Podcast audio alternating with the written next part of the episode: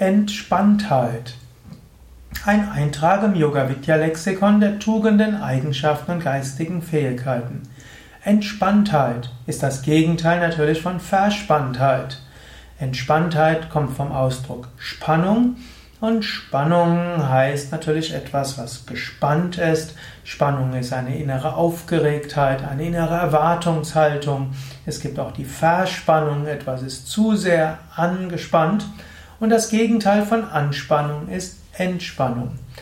Das Leben ist ein Rhythmus zwischen Anspannung und Entspannung. Gerade diese Polarität zwischen Anspannung und Entspannung ist Leben.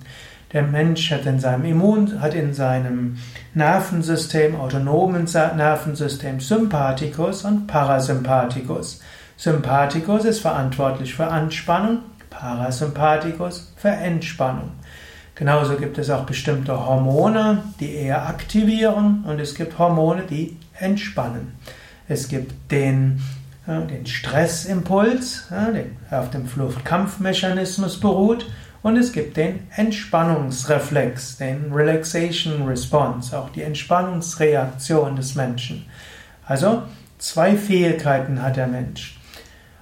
Aber jenseits dieser Aktivierung und Deaktivierung kann man auch unterschiedliche Geisteszustände haben, mit denen man auch reagiert auf äußere Reize. Man kann zum Beispiel Anspannung haben und Ängstlichkeit, Gereiztheit und man kann Entspanntheit haben. Manchmal ist es gut, eine gewisse Gespanntheit zu haben. Irgendwo, man weiß, es passiert etwas Wichtiges und es wäre jetzt irgendwo notwendig, wenn etwas passiert, plötzlich zu reagieren. Oder du weißt, von irgendeiner Seite könnte irgendwas passieren. Hm? Zum Beispiel, angenommen, eine Maus ist da und weiß, irgendwo ist die Katze. Sie weiß nicht, ist sie links, ist sie rechts, ist sie vorne oder hinten, aber irgendwo ist sie. Da ist jetzt Entspanntheit sicher nicht angemessen. Da ist sicher eine, Aufger eine Erregtheit da. Ah, also diese Art von Achtsamkeit, die voller ja, Erregtheit ist. Aber es gibt andere Situationen, da ist eine Entspanntheit besser. Und man kann auch sagen, im Alltag wäre eine Grundentspanntheit am besten. Wenn du morgens aufwachst, dann kannst du erstmal dich freuen, du kannst Bewunderung spüren über die Schönheit des Himmels oder deiner Blumen oder hm, was auch immer. Erstmal eine Bewunderung, dann kannst du deine Yoga-Übungen machen, deine Meditation, kannst dein Frühstück machen und es ist gut, das mit einer Grundentspanntheit zu machen. Entspanntheit muss nicht heißen, dass du es sehr langsam machst, obgleich manchmal auch Muße eine schöne Sache ist. Entspanntheit kann aber auch heißen, irgendwo freudevoll, enthusiastisch, schnell mit einer gewissen Entspanntheit herangehen.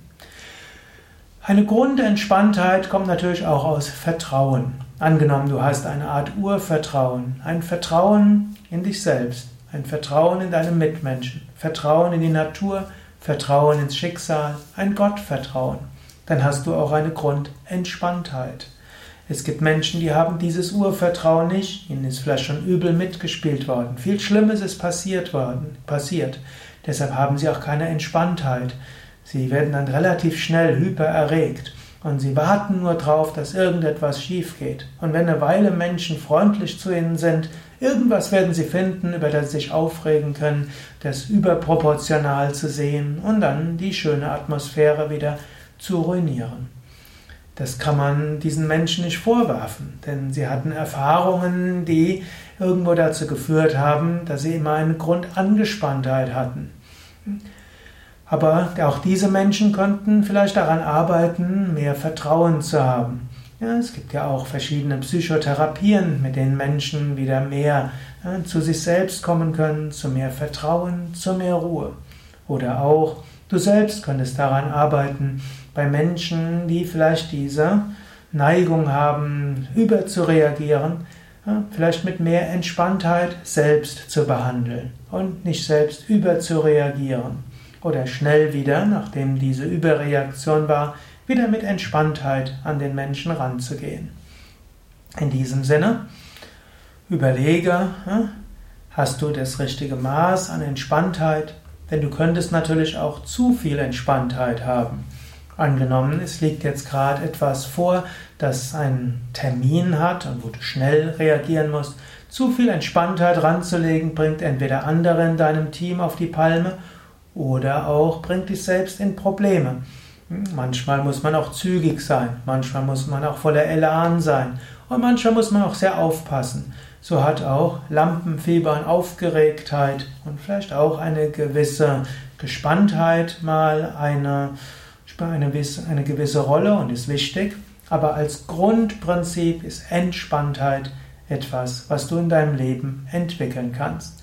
Entspanntheit auf der Basis von Vertrauen, Entspanntheit vielleicht sogar auf der Basis von Gottvertrauen, Entspanntheit auch aus Selbstvertrauen und dem großen Bewusstsein.